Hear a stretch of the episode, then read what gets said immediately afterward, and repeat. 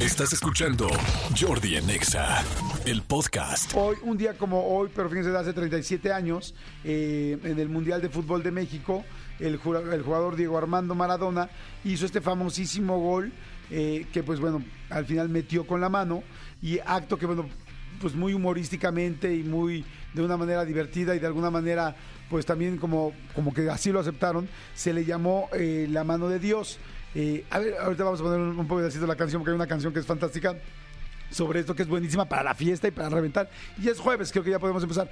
Pero fíjense que eh, eh, hace rato preguntaba yo, bueno, ¿de dónde salió el término de la mano de Dios, no? ¿Quién lo dijo? Lo dijo un este un comentarista, lo dijo alguien, lo dijo él. Y resulta que efectivamente, acabando el partido, eh, a Maradona se le acercan y le preguntan y le dicen muy concreto, este, ese gol eh, lo metiste con la cabeza o con la mano. Y entonces él dice, bueno, fue un poco con la cabeza y un poco con la mano de Dios, refiriéndose él un poco pues a que lo ayudaron, ¿no?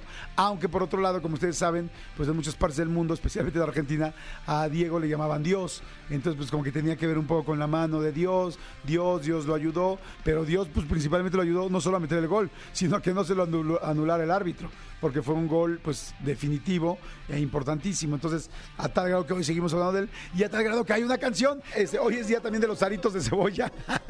si les gustan los aritos de cebolla, este, bueno, hay mucha gente que los disfruta, los hacen en muchos lugares, en muchos restaurantes, no es comercial, pero los de Fat Burger son especialmente deliciosos, se los recomiendo muchísimo. Los de Fat Burger, al rato les platico bien dónde están los Fat Burgers y todo para que vayan, pero sí son muy, muy buenos. Pero bueno, en fin, si les gustan los aros de cebolla, hoy reviéntense unos, reviéntense unos porque está rico. Dices, oye, pues oye, vamos a festejar el día de los aros de cebolla. Y este, y fíjense, yo no soy muy de comer cebolla, pero ya me dijeron que hay gente que no le gusta la cebolla y que aún así come aros de cebolla. Entonces quizá lo voy a probar.